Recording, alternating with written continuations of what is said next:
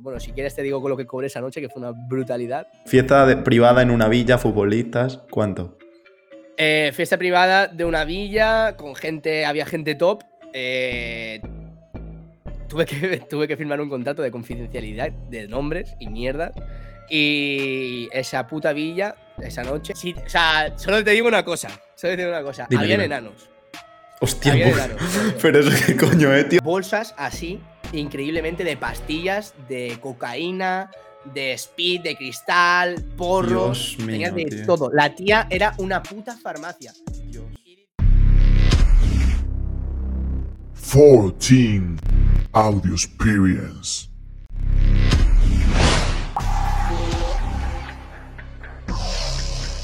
¿Qué pasa, chavales? Bienvenidos al segundo podcast. Hoy tenemos aquí a una leyenda, a un, al, rey del faranduleo.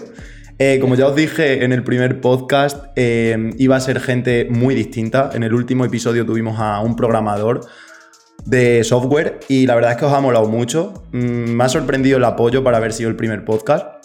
Y nada, hoy tenemos aquí a mi colega Tony, Tony Medina, que es un DJ, se dedica a todo este mundo de la música y vamos a estar un ratito platicando de, platicando de, de ello. Es cierto que llevamos una hora hablando fuera de, fuera de cámaras y lo he pensado y he dicho, tío, vamos a ponernos ya a grabar porque la verdad es que vamos a hacer todo el podcast sin grabar. Y nada, aquí le tenemos. Eh, Tony, preséntate. Pues bueno, yo soy Tony Medina, soy de Villajoyosa, un pueblo de Alicante, y nada, me dedico al mundo de la música desde hace bastantes años. No me acuerdo básicamente, pero hace muchos años, más de 12, 13 años me dedico. Tengo 22 años, me dediqué, pues, eh, me dedico al mundo del pádel, del deporte. eh, lo que pasa que, bueno, eh, actualmente, pues ya sabéis cómo es el mundo de la música, el mundo de la noche. Entonces es una cosa que no se puede compaginar muy bien, pero bueno, buscándote tus huecos y buscándote tus historias, pues puedes, puedes compaginarlo bien. Entonces, pues bueno, me dedico un poco también al tema de- del mundo gamer, por así decirlo. Conocí, gracias al mundo gamer, conocí Sí. a una de estas personas tan bellas eh, como Nilo Ojeda, ahí como Luisito, perdón. Qué cabrón, qué cabrón. Y, y nada, hago un poco de todo, o sea, básicamente hago de todo. eh, lo que más me mola, pues lo que más me va molando, pues lo voy haciendo, e intento pues llegar un poco más más alto. Pero bueno, eh, estamos ahí, ahí. Joder, e- es sorprendente tú, porque ha dicho que lleva 12 años en la música y tiene 22. O sea, yo la verdad es que me parto la polla. ¿Y cómo, cómo, cómo empezaste, tío? Porque como un chaval de 10 o 12 años dice, me mola la música, voy a empezar. ¿Cómo, cómo fueron tus inicios? Yo empecé eh, hace muchos años en, una- en unas navidades que, a ver, yo mis primos, eh, mis primos mayores tienen, eh, les ha molado siempre pinchar y tal, y tienen vinilos, ellos pinchan con vinilo ¿No? y alguno con analógico. Analógico, digamos, que es, un, que es como pues, los CDJ, lo que vemos siempre de, DJ, que es un plato y es, va conectado al ordenador, por así decirlo.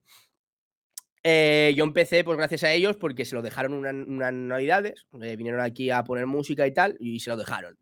¿Qué pasa? Que yo me quedé con la copla, yo siempre he sido un niño muy interesado con lo que me llama la atención, es decir, yo veo a una persona a lo mejor montando el típico router o montando un aire acondicionado y voy a ver cómo lo montan porque me da curiosidad, o sea, me mola, me mola ver a la gente cómo hace eso.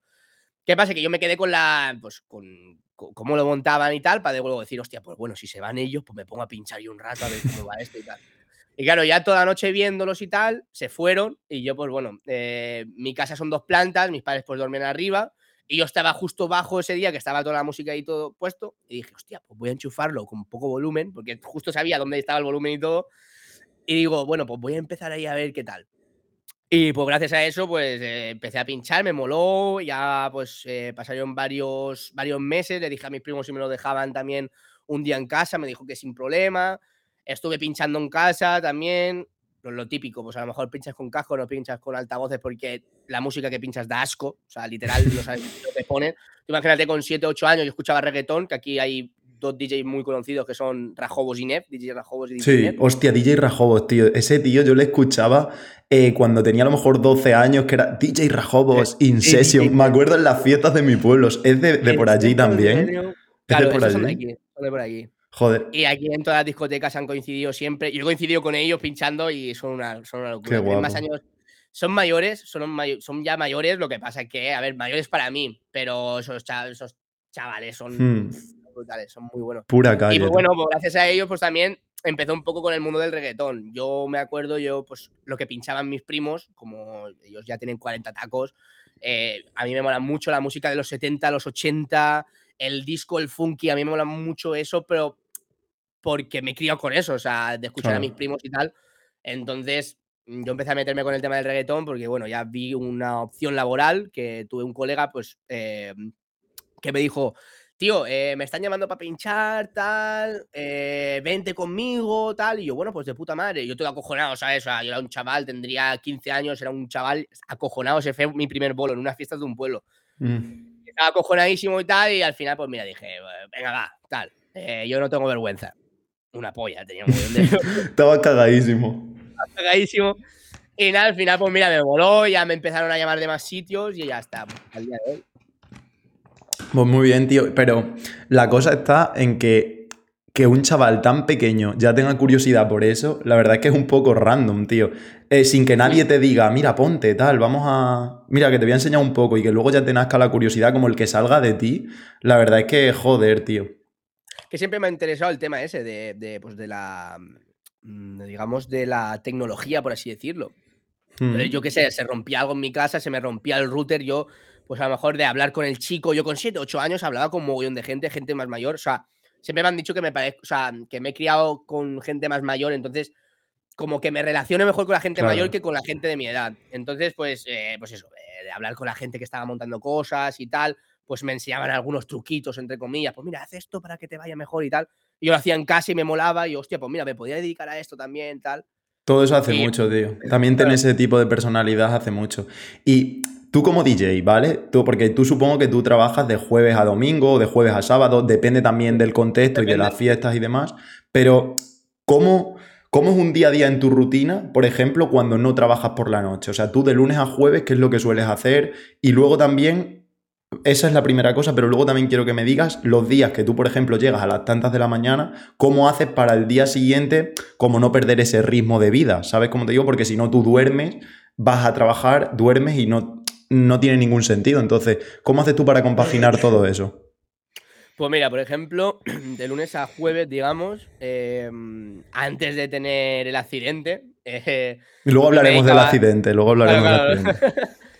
yo empecé a. O sea, yo daba clases de pádel hace ya bastante tiempo, luego me lo dejé un tiempo también porque tuve una, lesión en la espalda. Mm. Y eh, yo me dedico, pues eh, me dedicaba de, lunes a jueves, digamos, yo iba única y exclusivamente a jugar al pádel. O sea, jugaba al pádel, entrenaba, daba clases. Eh, pues a lo mejor estaba con mis colegas, me iba a lo mejor a hacerme algo por ahí, una cervecita, cualquier cosita. me iba a pegar muchas vueltas, yo qué sé, lo típico, ¿sabes? Lo típico que puedes hacer en tu vida de ocio, entre comillas, que son mis días, básicamente son como mi fin de semana. Luego, cuando ya llegaba el día que pincho, o sea, cuando, bueno, la rutina que tengo es esa, pues a lo mejor me levanto a las 9 de la mañana, eh, desayuno bien, estoy con mi, con mi perro, me pego una vuelta por el campo, ayudo a mis padres, eh, lo que haría un chaval de mi edad, básicamente. Sí. Yo no, los, la putada que no estudio, estudio un grado superior y tal, lo que pasa es que en universidad no voy. He encontrado pues una cosa que me da bastante rentabilidad a nivel económica y pues eh, no, no, quiero estudiar. ¿Para qué? no, sí, sí. Eh, yo yo soy de los que piensa que, por supuesto, de hecho lo estuvimos hablando con el programador, con el chico del anterior podcast, el tema de los estudios y yo sí que estoy a favor de los estudios, pero está claro que los estudios no es como algo obligatorio, depende de para cada tipo de persona, depende de si tú lo necesitas para buscarte la vida y coño, eres un afortunado si has encontrado algo que te mola y puedes llevar la vida que llevas, tío, que es de, puto estar, ¿eh? es de, actor.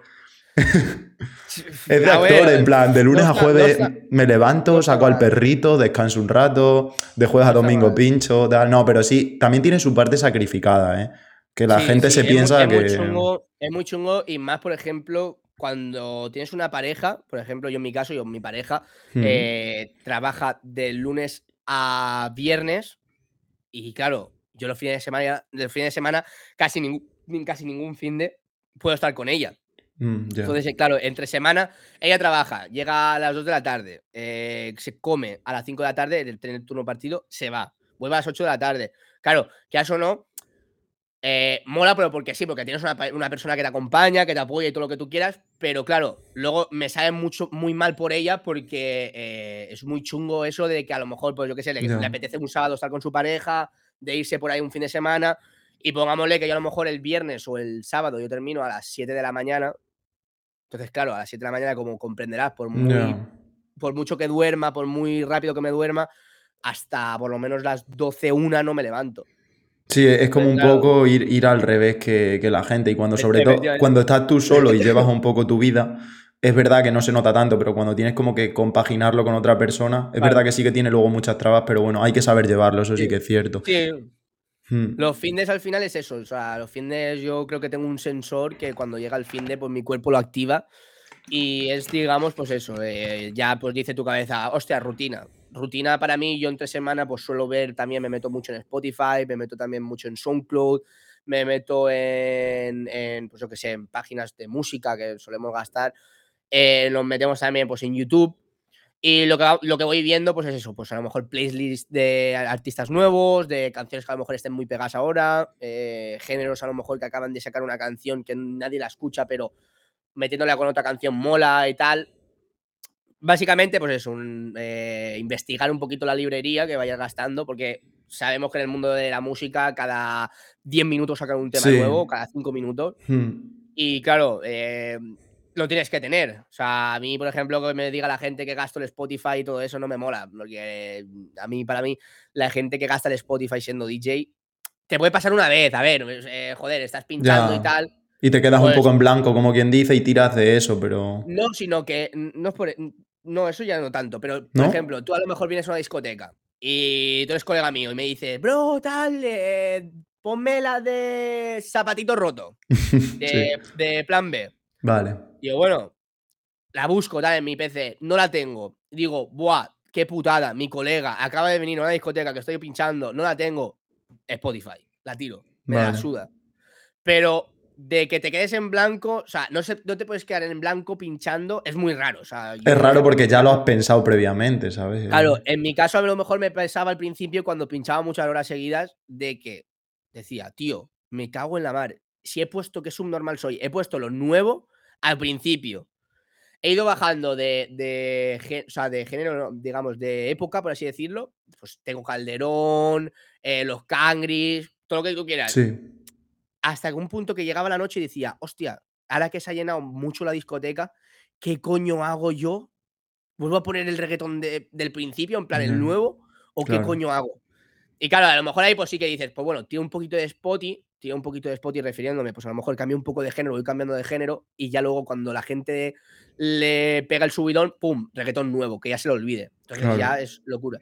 No, pero, pero eso te quería preguntar, pero bueno, ya me has respondido un poco que tú los días que no trabajas y que no estás con, en la discoteca, bueno, luego te preguntaré dónde estás, em, tú también tienes como tu propio trabajo personal de estar informándote esa semana, pensar un poco Claro. qué tipo de show vas a hacer, pues porque al fin y al cabo tú no vas a ir ahí y a improvisar, como quien dice, en el momento de... A ver, nosotros, por ejemplo, eh, yo lo de mi parte, hay DJs que se lo preparan en casa, ya luego te diré más de uno que la gente seguro conoce y está muy pegado ahora y Mm. se ha hecho pegado por, por ser un pirata, por así decirlo. ¿Mm? Eh, nosotros, Ojo. entre nosotros sabemos, sabemos quién es y cómo Ya. lo ha hecho y a quién se lo ha hecho, o sea, es, va- es de cajón.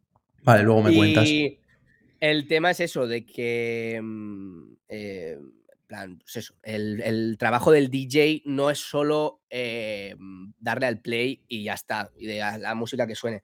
Yo, por ejemplo, no me preparo nada. O sea, yo no me preparo nada, yo solo me descargo la música, eh, la escucho en mi casa varias veces para decir, hostia, pues a lo mejor esta canción con esta detrás de esta le mola a la peña, tal, o si la corto por aquí y la empiezo por allá, Sí, como los enlaces, ¿no? Como quien dice. muy bien. Y a la peña le mola. O sea, todo lo Vale, que hago básicamente. Hay gente que, pues igual que hay gente que le gusta, hay gente que no le gusta tanto.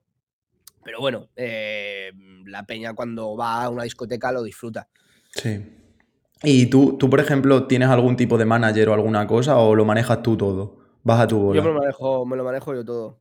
Por ahora sí, por ahora sí. Ahora tengo pensado, tengo pensado un proyecto, un mini proyectito que queremos hacer, que tengo que hablarlo bien. Eh, lo queremos dedicar ahora, pues, eh, varios colegas, a hacer un, un- no una disco móvil, sino que hablar con una disco móvil y crear nuestro propio show. Plan, Ojo. nosotros hicimos una fiesta, siem- siempre hacíamos una fiesta de reggaetón antiguo Y dijimos, hostia, ¿por qué no lo llamamos 20 Hits? Que es la época del 20, el reggaetón antiguo antes, pues Mm. Nicky Jam, o sea, Nicky, bueno, Nicky Jam, Juan Magán. La época de Enrique 2010-2012, tío. E- esa época la recuerdo yo como súper nostálgica porque fue como mi pick de 12 años ahí. Claro, tío. en plan, la época del jabo que estaba todo el mundo en el Hostia, jabo, en el sí, sí, 20. Sí, sí. sí, la época mitiquísima, pero era mitiquísima. Y dijimos, hostia, ¿por qué no lo hacemos, tío? Pero para que. Para ir por pueblos y ya luego, cuando ya pues a lo mejor tengamos un poco de nombre, hacerlo en discotecas grandes. Hostia, pues estaría guay, tal, no sé qué. Y queremos hacer un mini proyecto de hacer, pues esto, de, de hacer la. mm, Está registrada la marca, ¿eh? Cabrones, por si la queréis coger, está registrada. Pájaro. Eh, me quitaron una, ya me quitaron una, pájaro. Hostia. No, pero yo, ahora, que me estás diciendo esto, yo lo pienso, porque es verdad que a lo mejor la gente que ahora, yo que sé, tiene 16, 17 años, no le mola tanto. Pero todos los chavales que a lo mejor tenemos 22, 23, 24, en torno a esa edad, yo a veces lo echo en falta de decir, tío, voy a una discoteca y esto el rato, por ejemplo, Lunite, My Towers, tal, que sí, que está de puta madre, pero a veces echo como mucho en falta que te pongan un Juan Magán o tal, que siempre los DJs acabáis tirando alguna, por supuesto, porque sabéis que es que es lo clásico y que a todo el mundo le gusta, por supuesto.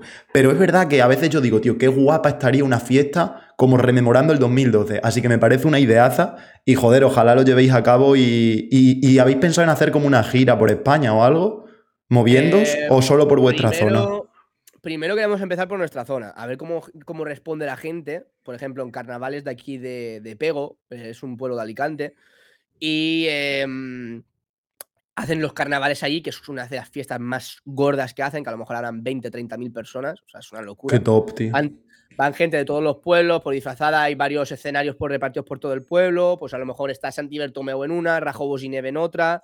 Eh, está también a lo mejor, pues, eh, eh, Van Mitch, no sé cómo se llama, es un chaval que ha estado pinchando en Tomorrowland, que él pincha EDM y todo eso. Hostia, tío. Y es de aquí de la zona también, y lo tienen en un stage. Hay otro a lo mejor que es música de ska, eh, yo qué sé. Y queremos hacer eso, pues intentar patentarlo ahí, pues que la peña le, le mole, porque es que seguro que le va a molar. Y eso, o sea, los temas más tochos, ponle tres horas como mucho a tope. O sea.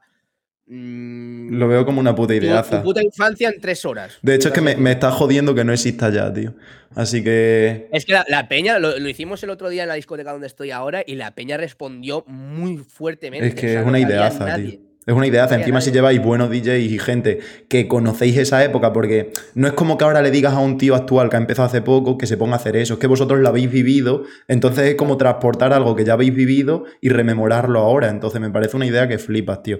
Pero yo pienso, hablando un poco por lo personal, no tengo ni idea, vosotros lo sabréis mejor que yo, que eso es algo que si lo hicierais un poco de gira por España, poco a poco, triunfaría 100%, porque es como que yo creo que lo importante es que creéis una buena marca como algo que se vaya conociendo de, tío, estos tíos van a este sitio y hacen esto y está guapísimo, traen unos DJs que flipa, entonces como que vayáis haciendo un mini festival móvil.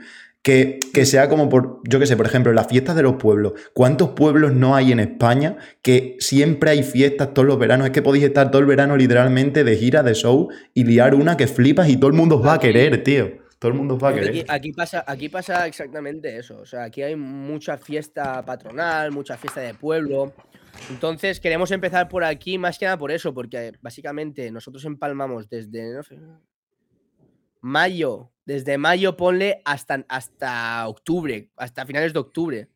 O sea, mayo, finales de octubre, vas a piñón, pero a piñón a saco. O sea, eh, ponle a lo mejor por semana haces cuatro bolos, cinco bolos. Qué locura, fácil. tío. Qué locura. Entonces, es, son varios meses a piñón. Pararás a lo mejor aquí en las fiestas del pueblo, porque vas a parar. O sea, nosotros no, en las fiestas del pueblo son sagradísimas. Entonces, en las no fiestas se del pueblo toca. pararíamos. Claro, fiestas del pueblo pararíamos, pero tú ponle eh, fiestas. Es que aquí hay mogollón, aquí hay muchos pueblos, tío. Además, allí en, en Valencia, en vuestra zona, es, el, Claro, es la de- zona de más fiesta de toda España, tío. De lo que más vaya. Entonces, la puta es esa. No, pero, pero es que estamos aquí hablando, yo de verdad, de verdad, chicos, lo que estáis escuchando esto, os recomiendo, luego voy a dejar por las redes, so- por la descripción y demás aquí abajo, todas las redes sociales, alguna cosa que él me pase para que vosotros veáis, porque mm, aunque estemos hablando de DJ de pueblo, verbenas, no sé qué, os sorprende cómo esta gente trabaja y yo a Tony le he visto también con, con sus compañeros, con algunas cositas de DJ que ha hecho de festivales y eso, porque yo nos seguimos en Instagram, por supuesto, y de, de verdad que me sorprende y digo, tío, este tío lo hace muy bien, te ponen a este tío en un festival de estos tochos a los que vamos todo el mundo y sería un, un puto desfase, o sea, yo de verdad que os lo recomiendo y no lo digo porque sea mi colega y porque os quiera hacer aquí promoción de nada. Mm, la idea que os está contando, bien materializada, tienen un equipo que flipas y, y mucho cuidado, tío. La verdad es que me sorprende. Y que una pregunta, tío. Yo siempre me lo pregunto.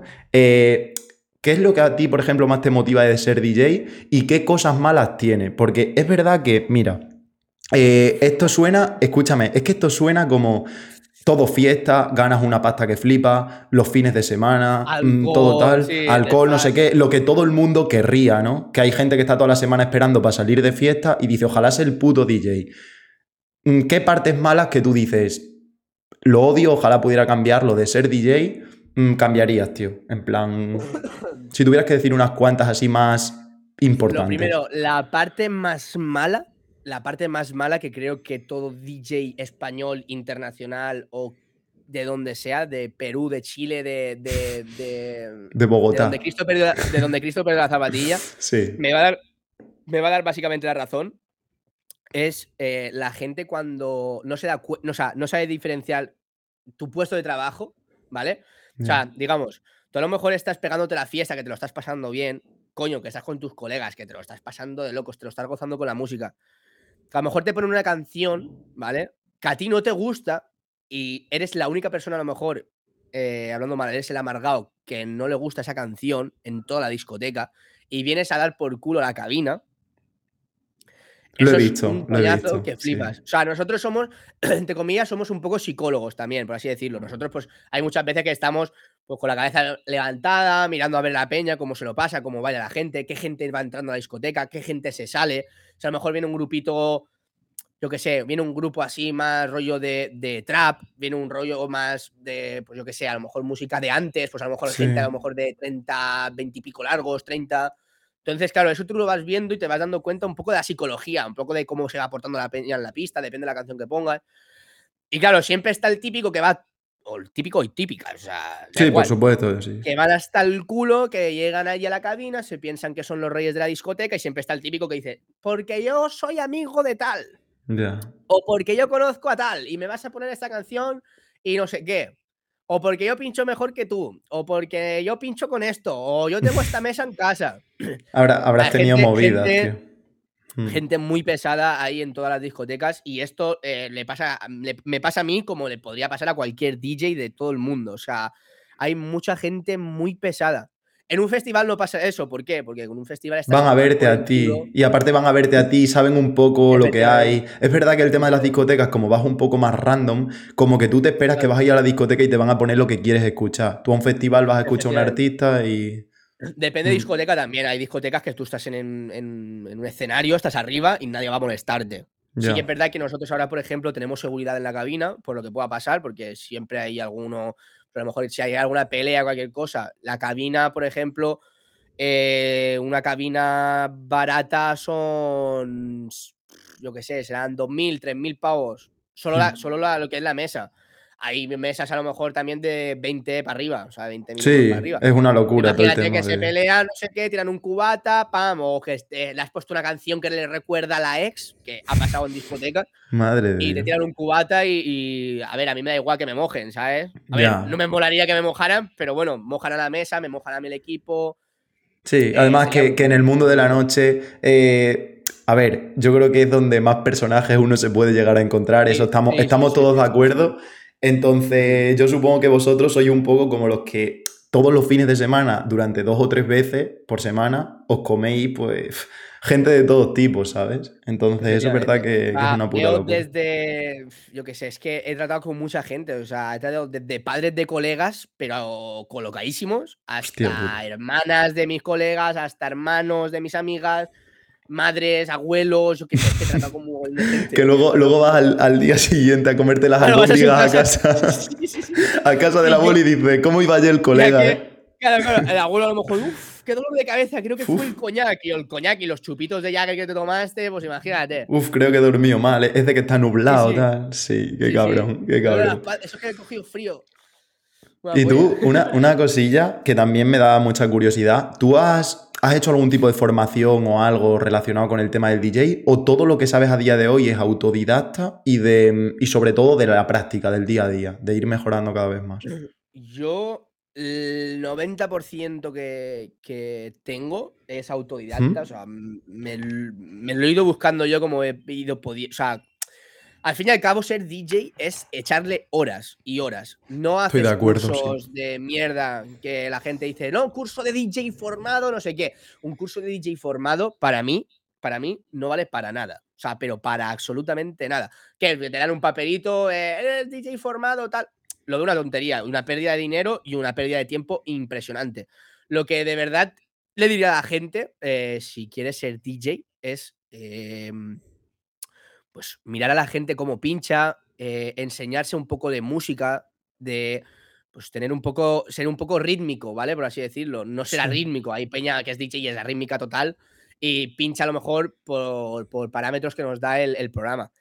Pero ser sobre todo rítmico, eh, echarle muchas horas, tener muchas ganas también de, de pinchar y que te guste la música. O sea, a mí, por ejemplo, yo en mi casa a lo mejor me estás escuchando un día escuchar a Metallica, que estar escuchando a Andrea Bocelli, que estar escuchando a, a los Ramones. Yo Sí, sé. al fin y al cabo todo es música y de todo puede sacar una conclusión, eso está Mm. claro. Pero los, es los y eso. nada, Sí, o sea, quizá, a ver, hablo sin saber si yo me equivoco, tú me lo dices, pero es verdad que a lo mejor que tú digas, quiero ser DJ, me voy a apuntar a un curso, realmente no te va a servir de mucho de manera inicial porque tú necesitas tener unas bases y una serie de cosas que has tenido como que ir viendo a tu ritmo, poco a poco, entenderlas. Entonces, a lo mejor quizá un curso te merece más la pena con alguien que sepa mucho, pero cuando tú ya sabes algo y que aprendas de esa persona, pero no como para empezar de cero, quizá.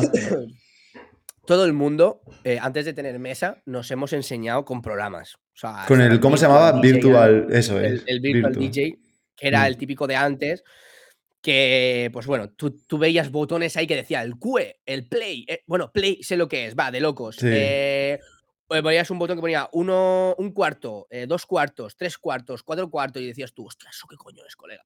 Yeah. Estoy con la música, pum, aprieto. ¿Qué pasa? Y empieza. Ta, ta, ta, ta, ta, ta, ta, se corta la música, hace un loop. Pa, pa, pa, pa, pa, pa. Pa, pa. Sí, que es como que de, de, ir pulsando vale, y de vale. ir viéndolo, ya vas como llegando a tus conclusiones, dices, hostia, y si mezclo esto con esto, a ver cómo suena tal. Efectivamente. Sí. La, la, de, mm. de acierto error. O sea, hmm. esto sé que es así porque he probado 6.000 veces antes. Totalmente. Esto sé que no es así porque todavía no lo he probado.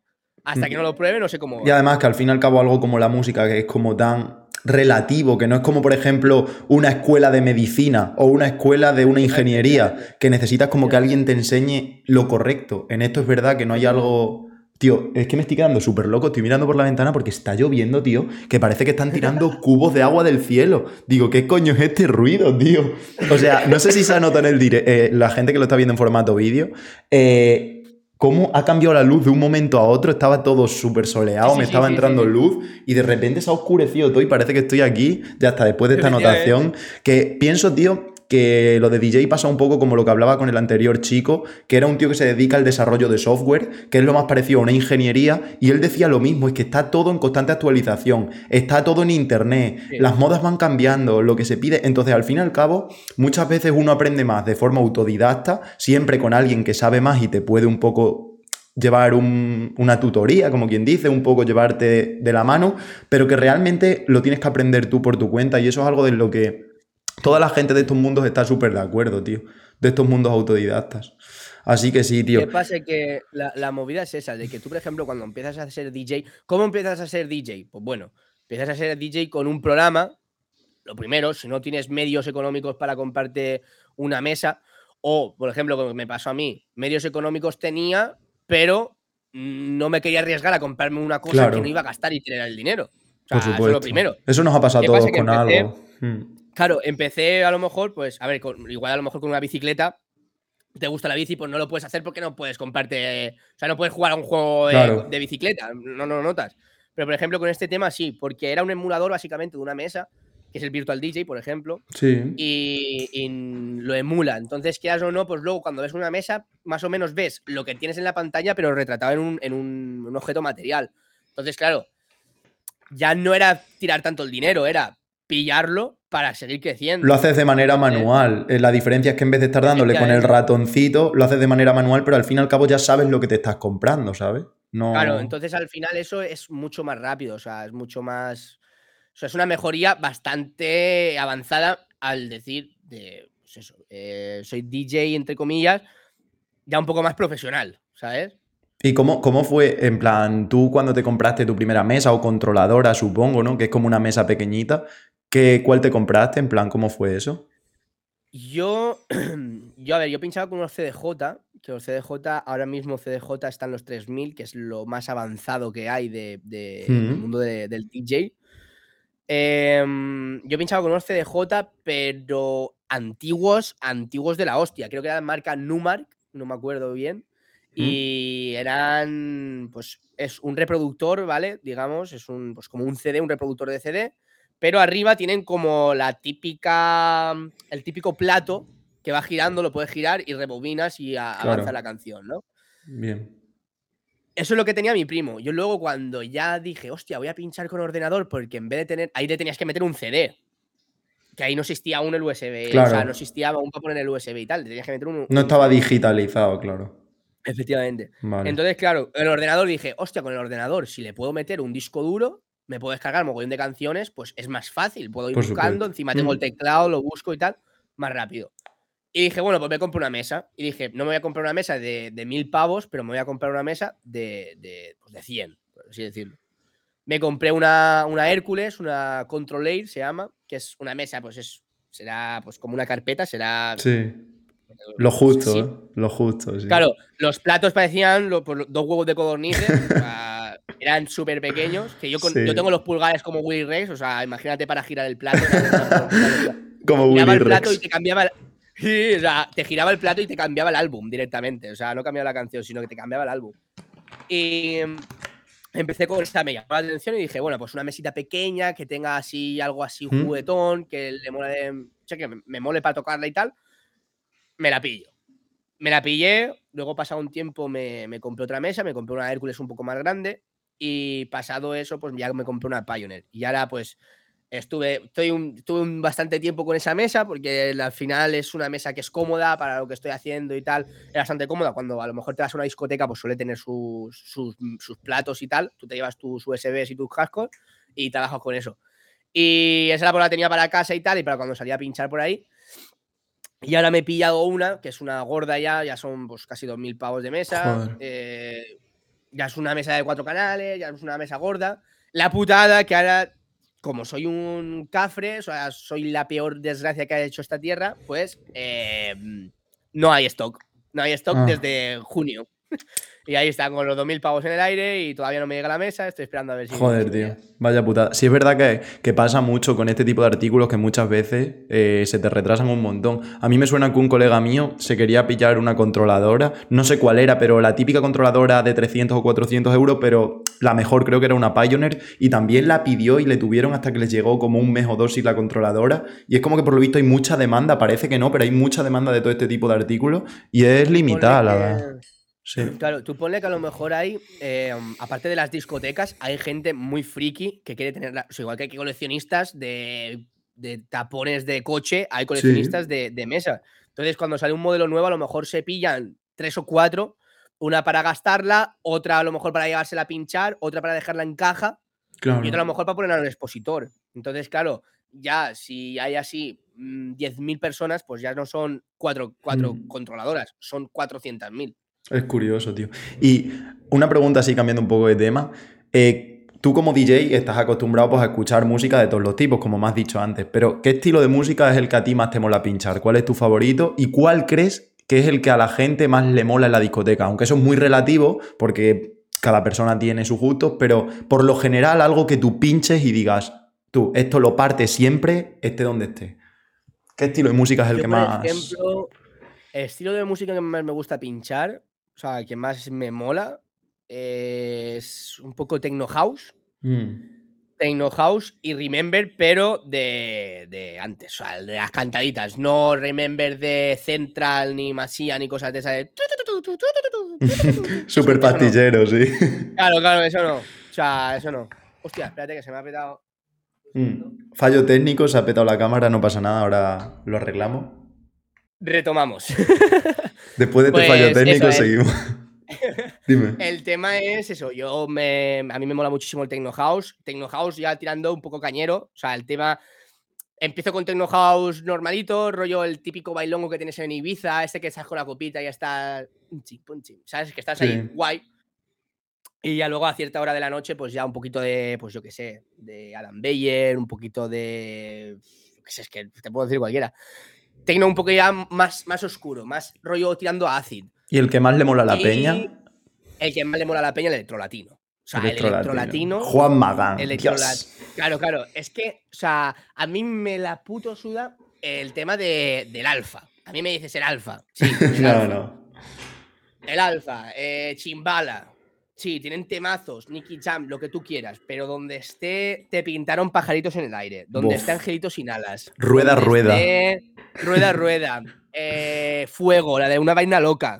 Madre Donde esté, esa, donde esté esa música, eh, a mí Qué me da igual locura, pagar tío. mil euros por una entrada, las pago. Qué locura, tío. Ojalá, a veces lo pienso y digo, joder, ojalá volvieran esos tiempos, tío. En plan, es raro Es porque música- recuerdo, siempre se dice que tendemos a recordar lo anterior como algo mejor y tal, pero es que yo creo que justamente en el... Yo habrían cosas en mi vida en las que no volvería hacia atrás y me alegro de estar donde estoy y seguir para adelante. Pero justamente en el tema fiestas, tema música, ese tema de sensación de tú, fiesta de los pueblos, 15 añitos, eh, Juan Magán, Electrolatino. Digo, tío, ojalá volviera esa sensación con algo, pero es que lo veo tan complicado, tío, porque fue como una época tan dorada, tío. Tan. Es que yo creo que yo creo que también tiene un poco que ver la tecnología. Sí, la cierto. tecnología tiene un poco que ver. Mm. eh, bueno, un poco bastante. O sea, por culpa de la tecnología, también pues nos vamos dando cuenta de, de cómo va avanzando el mundo, pero no de lo que vamos perdiendo. O sea, es decir, Mm. eh, nosotros ahora nos estábamos dando cuenta de que sí, han pasado muchos años porque está. es- O sea, porque esa música la escuchábamos con X años. A lo Claro. mejor esa música la escuchaba con 10, 11 años. Y yo con los Me, 10, 11 me siento años viejo, digo, tío, me siento viejo. Claro, pero digo, ahora tú ves a chavales de 10, 11 años con un iPhone o empezando Sí, ya a, mm. a fumar a escondidas. Y yo, por ejemplo, con 10, 11 años me ponía con un Nokia que tenía, que solo lo tenía para, el, para la música, que era el típico Nokia que era azul y rojo, que lo abrías Sí. para arriba y tenía el reproductor por el lado. Porque no entraba más, entraban, entraban tres canciones en el móvil y, y las tenías que estar Claro, todo el claro. rato borrando. Sí, sí. Claro, claro, claro. Las borrabas, cuando te las sabías las tres, las borrabas y las ponías otra vez. Y esa época fue brutal porque tú ahí te dabas cuenta de lo que molaba. A lo mejor te ibas a un cumpleaños, a un parque de bolas, cualquier cosa, y te pegaban las fiestas y decías, ¡guau, qué guapo, tío! ¿Cómo mola esta música? Lo bailabas y tal, y te ibas a tu puta casa tan tranquilo. Pero ahora no, ahora con 10, 11 años, tío, la, la peña está, está loquísima. Aparte, aparte de, sí, aparte de la tecnología, tío, perdón que te interrumpa, creo que también tiene mucho que ver el tema de las redes sociales, porque ahora mismo Sí, sí, sí, sí, mm, sí. sale un tema, TikTok, yo veo a niños de 12 años, tío, cuando voy a lo mejor en el tren o donde sea, con el TikTok, que digo, tío, estoy flipando, está viendo a Raúl Alejandro bailar, hacer el baile del reloj de no sé qué, digo, ¿qué cojones? Al fin y al cabo es como que eso con nuestra edad era súper impensable. Eh, parece que estamos hablando que- hace 120 años y estamos hablando hace 8, ¿entiendes? Sí, sí. Y es verdad que, que eso hace como que todo esté en una constante evolución. También como que un tema pase de estar aquí, aquí, en, en un día, pero también lo contrario, que a los dos días Sí. se olvide porque otro no es como antes, tío. Yo me acuerdo que Juan Magán, Henry Méndez, eh, ese tipo de artistas, tío, es que estaban siempre presentes y con la canción de hace tres años. No, no se pasaba nunca de moda durante una época porque era eso. Era como. No había un día cada día, una cada día, una cada día, una. Y era una época bonita, tío, la verdad. Hmm. Es que lo que digo, yo por ejemplo, a lo mejor si digo esto me funan, pero Bueno, yo no creo te que es una verdad, es una verdad como un templo. Muchas cosas de las que pasan ahora en redes sociales, la culpa lo tienen los padres. O sea, Sí. a mí que no me jodan. Que no, es que mi hija pues se ha hecho en TikTok o mi hijo se ha hecho TikTok y tal. Ya, pero es que tu hijo se ha hecho TikTok con 12 años o 11 años. Que es que aparte ni la plataforma lo permite. Y con el móvil que tú le estás proporcionando, por cierto. Y claro, y con el móvil que tú le has regalado. Que Hmm, yo con es 11 verdad. años, 12 años, no era por no querer tener un móvil, si era porque mi madre me decía, tú, hasta que no tengas tantos años, no vas a tener un móvil. Sí, creo que, que- se ha normalizado mucho, tío. por ahí. Mm, Se ha normalizado mucho porque yo muchas veces veo, por ejemplo, a padres que también en parte les entiendo, si es que sé que debe de ser difícil y yo como no padre no puedo hablar por ellos, pero tú tienes a tu hijo, estáis ahí en una cena tal, el niño no para de tocar los cojones, ¿qué es lo que hace? Toma el móvil y ya el niño se pone a ver lo que quiere, no sé qué, y va como entrando en ese mundo sin darse cuenta y es como que se, se tira mucho de tecnología fácil. Sí, sí. Para que... mm, Yo lo que, yo por ejemplo con mi pareja lo, lo hablamos mucho, al tema de cuando tengamos un, un niños, ¿Mm? niños o niñas, me da igual. sí. em, queremos que, que eso, que o sea, yo a mi, a mi hijo no le voy a dar un puto teléfono hasta que no tenga 16 años. Ya me pueden llamar loco, pero me la suda. Aparte, eh, fíjate lo que te digo, que luego te lo agradecerá, porque aprenderá a entender cosas y a ver cosas de la vida y apreciarlas que con el puto móvil desde los 12 años nunca lo hubiera percibido, porque es como que, coño, si nos Claro. pasa a nosotros, me pasa a mí, que me levanto, cojo el móvil, hostia, hoy tengo que hacer esto, El hostia, me típico- pongo es tal. que- y TikTok. Y TikTok tiene el algoritmo ese que han creado, Hmm. que tú sabes cuándo entras, pero no sabes cuándo coño te vas a salir. Joder, me están llamando otra vez. Nada, escucha, cógela si quieres o lo que sea y ahora después ponlo en modo no molestar y no te rayes, tío. Otro, otro fallo técnico, habrá un corte, no pasa nada. Vale, chavales, ha habido, un, Pero- peque- ha habido un pequeño corte. Dime, Tony.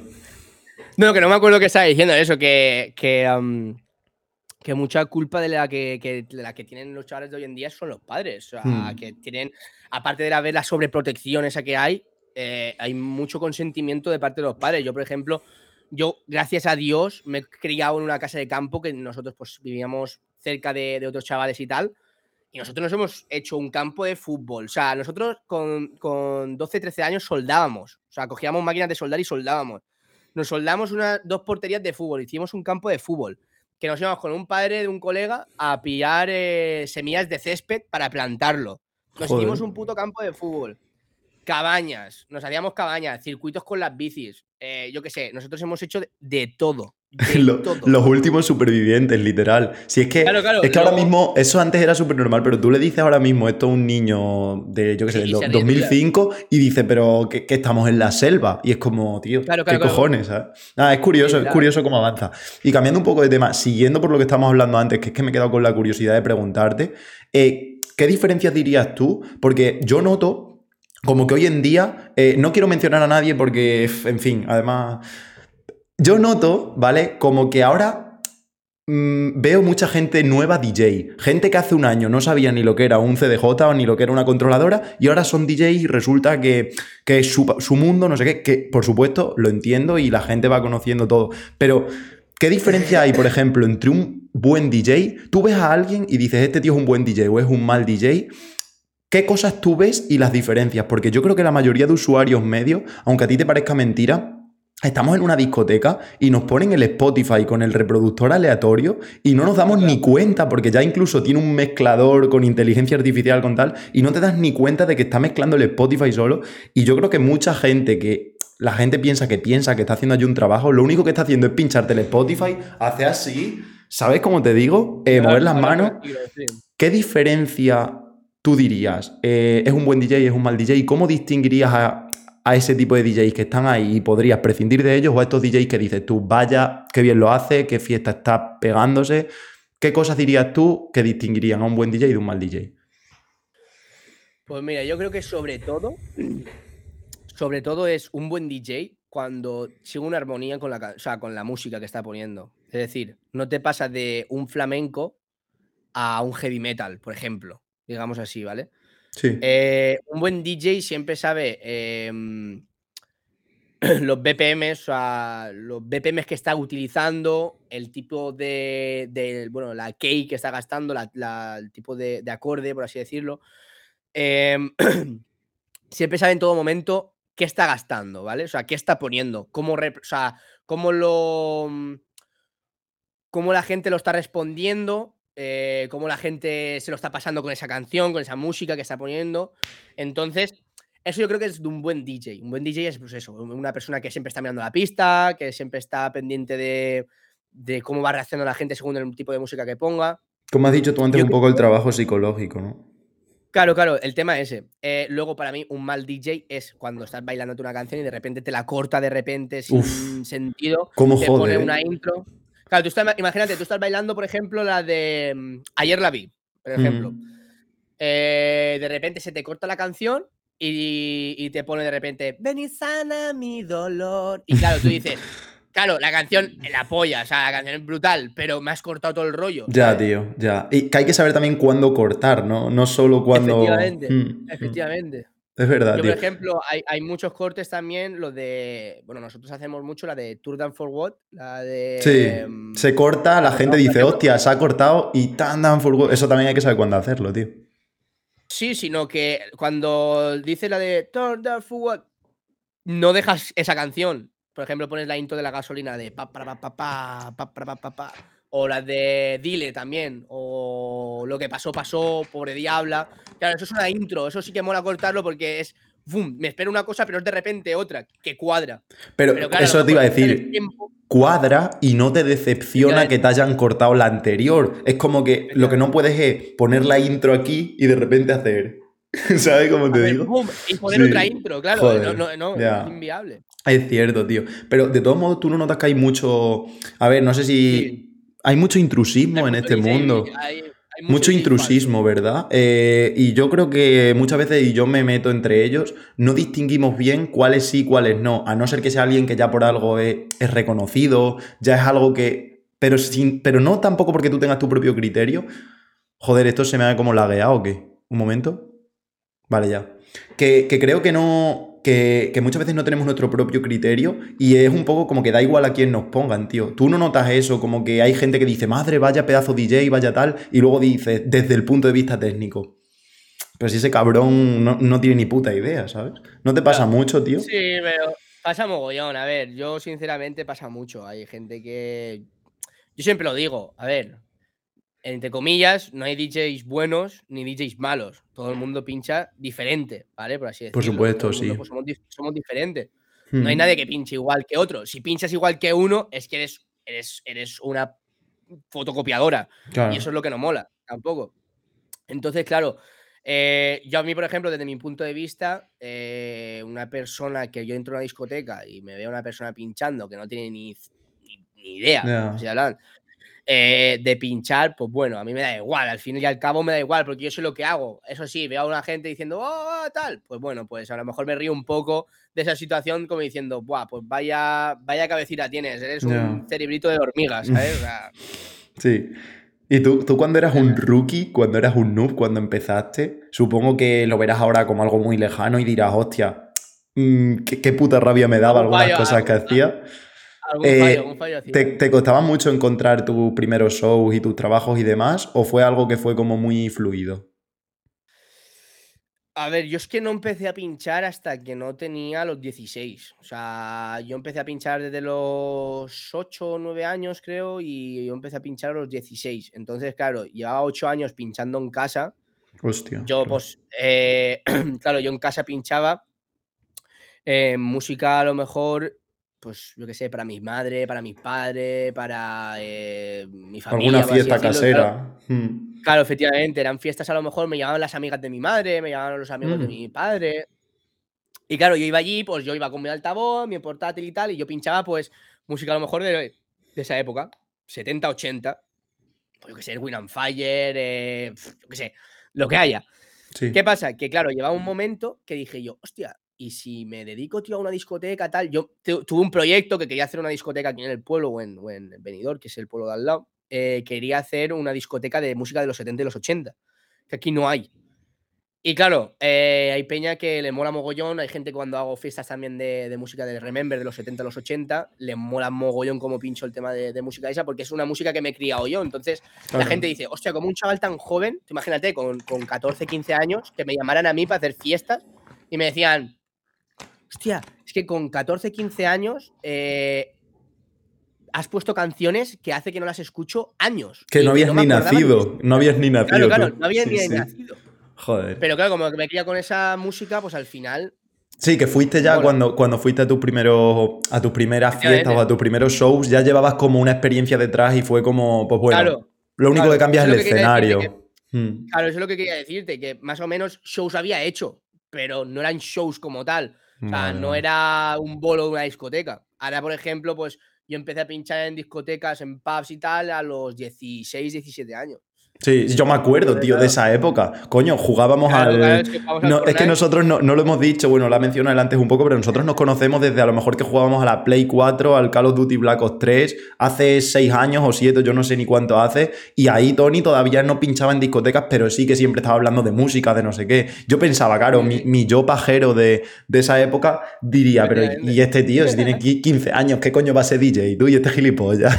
y mírale, aquí le tenéis, aquí Ahí- le tenéis. Ahí, ahí era la, época de oro de, Sí. de Luis Molina. Me acuerdo, tío. Joder, mi, mi canal gaming, qué, qué tiempos. Ya. ¿Qué, qué te iba a decir? Y tú ya, como has dicho antes, muchos años, mucha experiencia, muchas fiestas en distintos sitios, festivales.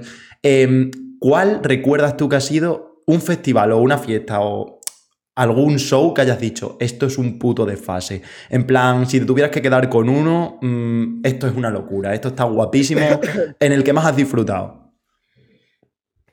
Pues mira, te puedo contar uno legal y el otro el ilegal. que A ver si, ilegal si- sí a ver si no, a ver si te vas a meter en un lío, ¿eh? Tú sabrás. No, no, el ilegal te, te doy información por encima. El, Vale. el legal te lo cuento tal. El legal yo creo que fue una discoteca de Benidorm, ¿Mm? que fue una locura. Estaba con el Cejas. Hostia, sí, cejas. Eh, me llamaron para pinchar unas mega horras y tal, y estuve con el Cejas y fue brutal. El chaval hablando conmigo en mallorquín y tal. El, che, un- Mm. el, tío, el tío, fuera de su personaje, es muy buen tío. O sea, es un chaval Mm. de locos. Se le nota. Y pinchando en esa discoteca había cada cosa que flipas. Yo pensaba que eh, había mm, varios bajo de la cabina, porque es una cabina elevada. Habían bajo, eh, pues estaban haciendo cosas turbias, ¿sabes? Y hostia, yo qué raro, yo, hostia, ¿cómo perrean tal? Y yo, perrean, yo creo que no estaban perreando, creo, ¿eh? Y eso Uf. fue, esa fiesta fue un desfase, habrían, pues que habrían 600 personas, una cosa así, 600, 700 personas, una cosa así. Y esta es la legal, ¿no? esto- esa, esa es la legal, esa es la legal. bueno, entonces la ilegal. A ver, aquí donde estamos ahora, que es el Mammovento, aquí en Villajoyosa, Sí. eh, sí que la liamos bastante, pero no a, a ese punto. O sea, no. Tampoco tenemos tanto aforo, pero sí que hay veces que, que lo petamos bastante. Tenemos de aforo, no sé si son 400 personas o una cosa así, y la verdad es que básicamente los fines que vamos a pinchar eh, petamos. Sí, ya, ya te he visto ahí por Instagram. Y la ilegal, la ilegal fue un, bueno, un- una villa, la típica villa de futbolista de lujo, Hostia. que, que hicieron una fiesta privada, me llamaron para pinchar. No hace falta que dijeron, digas nombres. ¿eh? No hace falta que digas No, no, no, no te preocupes. No, no, no te preocupes con lo que cobras, tal, eh, te damos tanto. Yo, pues bueno, si quieres te digo con lo que cobré esa noche, que fue una brutalidad.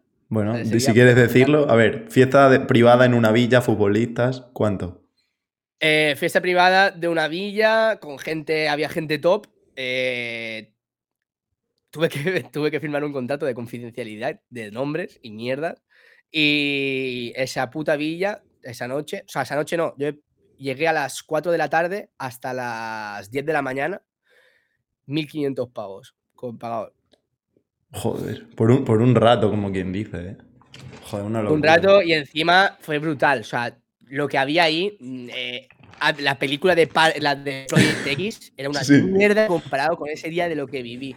Sí, o sea, solo te digo una cosa. Solo te digo una cosa. Dime, Habían dime. enanos. Hostia, Había pues- enanos.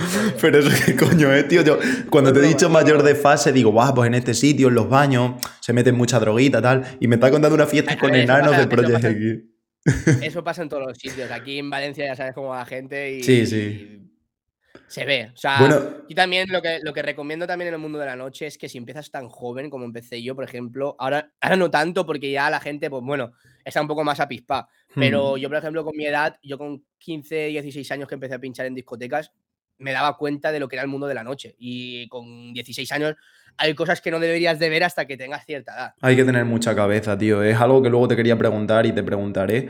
Pero creo que en este mundo es muy importante porque al fin y al cabo te puedes dejar influenciar muy, muy rápidamente. Y ahora que has dicho lo del tema drogas y eso, yo me acuerdo, bueno, lo más parecido a un desfase que estaba así en el Medusa cuando estuve en el festival. Este año que pasó toda la desgracia que ya sabemos, que hemos estado antes hablando de ella fuera de cámaras, no, sino el de 2019 antes del COVID, que creo que ha sido uno de los mayores desfases que me he pegado en mi vida con mis colegas y tal. Y yo me acuerdo y la gente iba, tío, pero iba a un nivel de que iba con el bote de popper en la mano diciéndote, ¿Quieres? Casi que metiéndomela en la nariz y yo, coño, que me voy a cagar encima, tío, no me lo arrimes tanto. Te lo juro. Yo, yo, me acuerdo de un día, tío, que, que, volvía de. Bueno, a ver, tú sabes que en el festival acaba a las 7 o las 8 de la mañana, acaba con una fiesta en la playa, tal. Pues yo, por ejemplo, a lo mejor a las 3 de la mañana estaba súper reventado. Entonces yo lo que hacía era que me iba al camping, me dormía y al día siguiente, pues a las 9 de la mañana estaba activo. Me iba al Mercadona a cagar porque era imposible cagar en, el, en lo que es el festival. Y de paso, pues compraba las cosas para comer el día, el desayuno, el agua, los hielos. Y me iba con un colega. Nosotros ya nos habíamos levantado y la gente venía de su, de su fin de fiesta, ¿no? Y te puedes imaginar cómo iban. Yo me acababa de levantar y ellos venían de fiesta. Entonces íbamos todos como en el mismo, en el mismo monto de gente y la policía nos empezó a parar. Y, yo me acuerdo. sí, sí. Yo me acuerdo con, un colega mío, con mi colega Jordi, si está escuchando esto, diciéndome: eh, Nos van a parar, nos van a parar. En efecto, la policía, sacad los móviles. Y yo, que vengo de dormir, sacad los móviles. Desbloquéamelo, no sé qué, pero como súper, súper agresivos, tío. Y yo pensando, la madre que me parió, tío, pero es que si me están diciendo a mí esto, que vengo súper tranquilito, y eso es lo que no se encontrarán en el, a la vuelta de las fiestas, tío, de robos de móviles, droga, mm, una locura, tío. Además, yo me acuerdo que en el Medusa mm, es una barbaridad, tío. Es una barbaridad, vamos, a mí fue un festival que me gustó mucho, pero la gente va, tú, como hay tanto de todo, es un poco... Yo allí, allí, me, quedé, allí me quedé flipado. Tengo una anécdota también con unos colegas. Que estábamos ahí en el, en el... Nosotros fuimos el 2018. Nos quedamos en el camping y nosotros fuimos al after party del Medusa Beach Club. Y luego nos quedamos, o sea, nos fuimos un martes y nos llevamos un miércoles de la semana siguiente. O sea, era una locura. ¿Y qué pasa? Que llegaron un momento y, dijimos, hostia, tío, yo viene una tía con una carpeta. Claro, allí por lo típico, eh, no puedes fumar tal dentro del, del, festival y tal. Y los chavales que vinieron, que se pusieron al lado de nosotros, eran de Murcia eran de Murcia y se estaban fumando cada petardo que parecía el, puño de Thor, ¿sabes? El Thor cierra el puño y era un, zumo que se estaba fumando. Joder. Y claro, eh, resulta que, claro, viene una chica con una carpeta y dijimos nosotros, buah, la de la organización. Y yo, nos van a funar y yo ir recogiendo las cosas, chavales, que nos piramos de aquí, pero ya. O sea, nos van a tirar de aquí, hablas tú que hasta nos va a tocar acampar en el río, fuera del festival, o en un campo de naranjos, a saber dónde, porque eh, no vamos a. O sea, el, autobús no venía hasta el miércoles. Y eso era el, eh, eso era el, jueves. Y dijimos, buah, verás tú, tal. Llega la tía, se, pone ahí en cuclillas, tal, y nos dice, hola chicos, ¿qué tal? La tía, cabe retratar de que, primeramente, ahora, ahora te explicaré el por qué digo esto, tenía unas castañas, pero unas tetas así. bueno. No, es por, no, no, no, es por nada. No, tiene, tiene su contexto, ahora nos cuenta, tranquilo. Hmm. Resulta que saco la tía una. Hola, ¿qué tal, chicos? Mira, es que vengo a preguntar por aquí. Mira, tengo una encuesta por aquí, tal, no sé qué. Y no, una polla, no una encuesta. Era una tía con una carpeta y te ponía, como si fuera un menú de un bar, te ponía pastillas. Te ponía. Eh, creo que había una. Philip Plain. X. Eh, o sea, X pastillas, X dinero. Eh, Supreme, X dinero, o sea, X pastillas, X dinero. Silver, X dinero, o sea, X pastillas, X dinero. Y nosotros así. como si fuera una carta de un restaurante. Claro, yo le dije yo, Supreme, Supreme, Supreme de esa. Yo, pero, pero ¿qué es? yo, ¿qué son? ¿Qué son, loco? Y me dice, no, son drogas. Y yo, ah, y yo, olvídate. nada, nada, nada, nada. sacó de las tetas, de las tetas, sacó. Yo es que la puta es que tengo problemas en el corazón y encima soy hiperactivo. O sea, si tomo droga, Fuf, eh, pues eso, eso en parte te, viene bien, tío, porque así sabes que no te puedes arrimar a ella. ¿Qué pasa? Que la tía, nosotros viéndole las tetas dijimos, hostia, tal. Pues resulta que las tetas era una, una falsa piel. La tía se la levantaba y salían de las tetas, que no eran tetas, bolsas así, increíblemente de pastillas, de cocaína, de speed, de cristal, porros, tenía de todo. La tía era una puta farmacia. Dios. Y decía, dice, no, vamos yo y otra amiga y nos dedicamos a hacer esto en los festivales. Nos vamos de festival en festival y nos sacamos un sueldo. Entonces, todos los festivales que vamos, no nos vamos gratis. Entonces, estamos un año allí y encima nos sacamos dinero para el, el, si nos tenemos que alquilar un piso, si nos tenemos que alquilar otro coche, si tenemos que pagar tío. gasolina para comer. Sí, pues como para que les huelan los perros estos que están a la entrada de los festivales. Es que yo no sé lo que harían. Es que dicen que, que se ve que iban dos o tres días antes de cada festival a la zona del camping y que hacían un agujero, Claro. lo, lo, lo escondían. Ti- Tiene que tener algún truco porque no tiene sentido. Yo me acuerdo, tío, cuando entramos, cuando haces como el check-in eh, para entrar en el festival, perros de policía, daba hasta mal rollo, tío. Policías con sus metralletas, por si te escapas, te mete un tiro en el pie. Eh, yo qué sé, tío, que, que había un control que flipas, entonces era algo así, que tengan como un bug y lo aprovechen, tío. Porque si no, no, Sí. no me lo explico, tío. Y, y a ver, a ti, como, me- como nos estás contando aquí, te mola muchísimo el tema de ser DJ, es lo que más te gusta, poder sacar pasta de eso, pero hay, eh, hay veces que no sientes como que te cansas o que dices, tío, hoy tengo que ir a pinchar por cojones porque la gente me está esperando, tengo esta fiesta, tengo este show y tengo cero ganas porque al fin y al cabo tú cuando estás trabajando también estás como saliendo de fiesta. Por mucho que no quieras, te tienes que meter en el papel de que estás de fiesta porque no puedes estar como si estás estudiando o no puedes estar como si estás viendo la tele. Claro. Entonces, a veces no te sientes como forzado a... Supongo que sí, tengo cero ganas, no me apetece Mm. y tengo como que ponerme en el mood de fiesta y te pasa muy a menudo o, No me suele pasar, no me suele pasar a menudo porque es lo que te. A ver, al principio sí que te pasa, hay veces que te pasa. Porque eh, hay veces que dices, tío, es que no me, no me renta mazo ir a pinchar. Claro. Pero claro, dices, hostia, es que claro, luego me pagan, tal. eh, encima vienen mis colegas que ya te estás. O sea, te pegan la fiesta con tus colegas, pero no de la forma que te gustaría, porque claro, lo que no Claro. puedes hacer es, como hace gente, estar arriba de la cabina colocado o todo No, drogado. Tú No, estás trabajando al fin y al cabo, tío, hay que tener... Claro, yo estoy currando, estoy, estoy haciendo que la gente se lo pase bien y tal. Siempre hay que tener ese miramiento. O sea, yo estoy en mi, en, o sea, en mi curro, estoy trabajando, no vengas a tocarme los cojones, ni, ni, ni me puedo desfasar. Entonces, claro, eh, hay veces que sí que lo pienso y digo, Buah, es que no me renta más, a lo mejor estoy en la cama, porque hay muchas veces a lo mejor por las tardes que voy a hacer algo, ese, ese día que pincho y tal, y a lo mejor luego vuelvo. Y claro, yo a lo mejor entro, a- o sea, yo suelo entrar a las 12 a la- Hmm. de la noche a pinchar. Pero claro, tengo que estar en el sitio a las once y media, 12 menos 25, una cosa así, para montar mi equipo, para montar las cosas y tal. Y claro, yo pues a lo mejor si vuelvo a casa a las 7 de la tarde, pues lo primero que hago es echarme una siesta, echarme un ratito, me ducho, me, o sea, conforme me levanto, pues allá a las 9, una cosa así, me ducho, me levanto, o sea, me levanto, me ducho, no me ducho, me levanto, eso sería raro. Eh, me levanto, me ducho y Mm. me hago la cena, ceno un poco. Si veo que a lo mejor, yo que sé, me hago un bocata o cualquier cosa, me lo llevo a la discoteca y mientras que estoy hablando con los camareros o cualquier cosa o con la gente de allí, pues me lo como y tal, y- o, o cenamos todos juntos. Y luego, pues me pongo a pinchar, me pongo a trabajar. Y sí que es verdad que hay veces de eso, que, que hay veces que no te renta nada. A lo mejor ha salido el viernes, el viernes salía una fiesta que flipas, has pedido un poquito de más. El sábado no te renta nada ir a la discoteca o no te renta nada beber.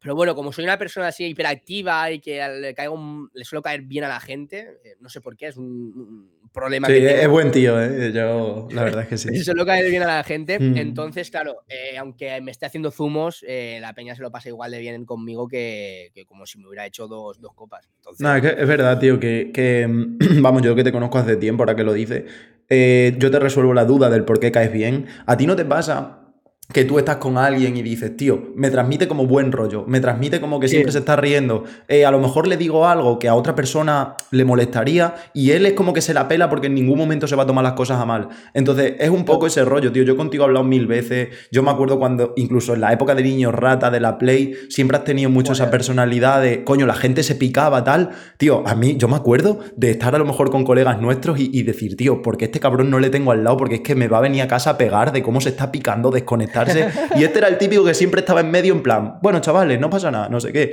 Entonces, también es un tipo de persona que siempre eh, cae bien porque transmite esa, esa cosa. Y creo que eso un poco en las fiestas lo transmites de una forma o de otra, ¿no? Porque al fin y al cabo no es Yo lo mismo ver, ver a un DJ que está ahí, que se le nota que dice, este tío tiene pinta de mala hostia y de estar ahí amargado a este tío que está como que incluso si te acercas a él te va a dar un buen trato, ¿sabes? Y creo que por eso por lo que le cae bien a la gente, tío, sinceramente. Nosotros creo que también transmitimos nuestra personalidad, por así decirlo, con la música que Totalmente de acuerdo, sí. Entonces, claro, se nota más- mucho cuando un DJ ha tenido una mala racha de, la, de la mu- la música que pone, o cuando un DJ, por ejemplo, está de buen humor, está de buen rollo y tal, se nota muchísimo, se nota muchísimo. Yo, por ejemplo, como siempre, aunque esté enfadado, siempre estoy de buen rollo, o sea, Hmm. nunca me enfado, pero la vez que estoy enfadado, a lo mejor mm, siempre estoy de buen rollo, entonces no, Sí. la música no varía. Sí, mira, yo eso me di cuenta, tío, cuando estuve en el festival que hablábamos antes, en el Medusa. Eh, yo, por ejemplo, en el, el mejor concierto para mí, y creo que la mayoría de mis colegas están de acuerdo, fue el de Timmy Trumpet. Y es porque ese tío, no es porque sea ni el mejor ni el peor, que estamos de acuerdo en que es un crack, el tema de la trompetita, tal, el show que da es la polla, sino porque es que te transmite como un me la suda todo, estamos aquí de buen rollo, me pongo a tirar. a ver- rollo, ¿Sabes cómo te digo? Y luego a lo mejor em, fui también a ver a Ingrosso, que es un DJ que a mí me encanta por muchas canciones que tiene y tal, y me aburrí un montón, porque al tío se le veía, mm, a lo mejor ese día le pasaba algo, no sé, pero a mí lo que me transmitió es que estaba como apagado, tío, como un muro en plan... ti, A mí ti, me pasó lo mismo con, ¿Sabes? con Marshmello. Mm. Me pasó lo mismo.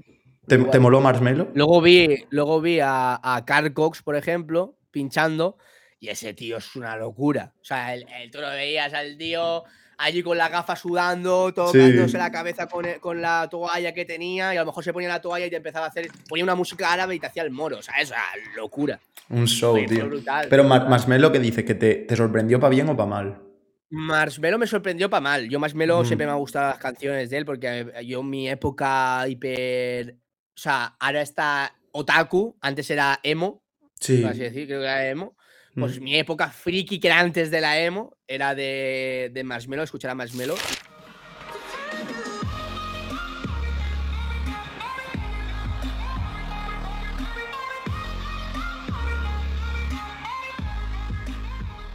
Y me acuerdo de la canción que era Happier, creo que es, Sí. si no me acuerdo, no recuerdo mal. La de tum, tum, canción tum, tum, tum. Sí, esa canción sí, para sí. mí es la de, la de la infancia. Y claro, a mí esa canción me transmitió mogollón, pero él no me llegaba a transmitir nada. Sí. Porque claro, tú en el videoclip lo ves que disfruta el tío, que sí, que tal, que no sé qué, que no es él, pero bueno, eh, lo ves ahí para no sé qué. Y luego en la- el escenario se lo hace con la cabeza, Ya. hace cosas chungas. Sí, como ¿sabes? que lo ves más soso. Tú, ahora que has dicho lo de Marshmello, eh, a ver si tú sabes más que yo del tema, pero es que me da un montón de curiosidad. Ese tío, ¿cómo que no es él? En plan, o sea, a ver, eh, ¿la persona que está debajo del traje es el mismo que pincha? O en plan, es que a mí me descuadra un poco porque, coño, tú ves a otro tipo de DJs y tú les ves y se nota que es él, es que es su cara todo, pero ese tío como que tiene ese, ese aura de misterio. Eh, ¿Quién es ese tío? En plan, ¿se sabe quién es? ¿Cómo es su cara? ¿Es solo una figura y luego el que hace la música es otro? ¿Es una marca? Hay muchos. No lo sé, no lo sé. Es que hay gente que dice que son muchos. Hay gente que son. Es que lo he escuchado. se llaman marshmallow, pero eh, son marshmallows. O sea, hay varios productores detrás. Entonces, cada X tiempo van cambiando de bolo para no saturar siempre al mismo, porque ese tío pegó muchísimo. De acuerdo. Y claro, para no saturarse, pues eran productores y tal, empezaron a hacer canciones y entonces cada uno iba a un bolo diferente. Pero es que hay gente que dice que es. eh, mm, ¿Cómo se llamaba? Eh, mi- eh, mm, ah, ah, ah, ah. Eh, Nicky. Romero, creo que es. Nicky Sí, Romero Nicky ser. Romero.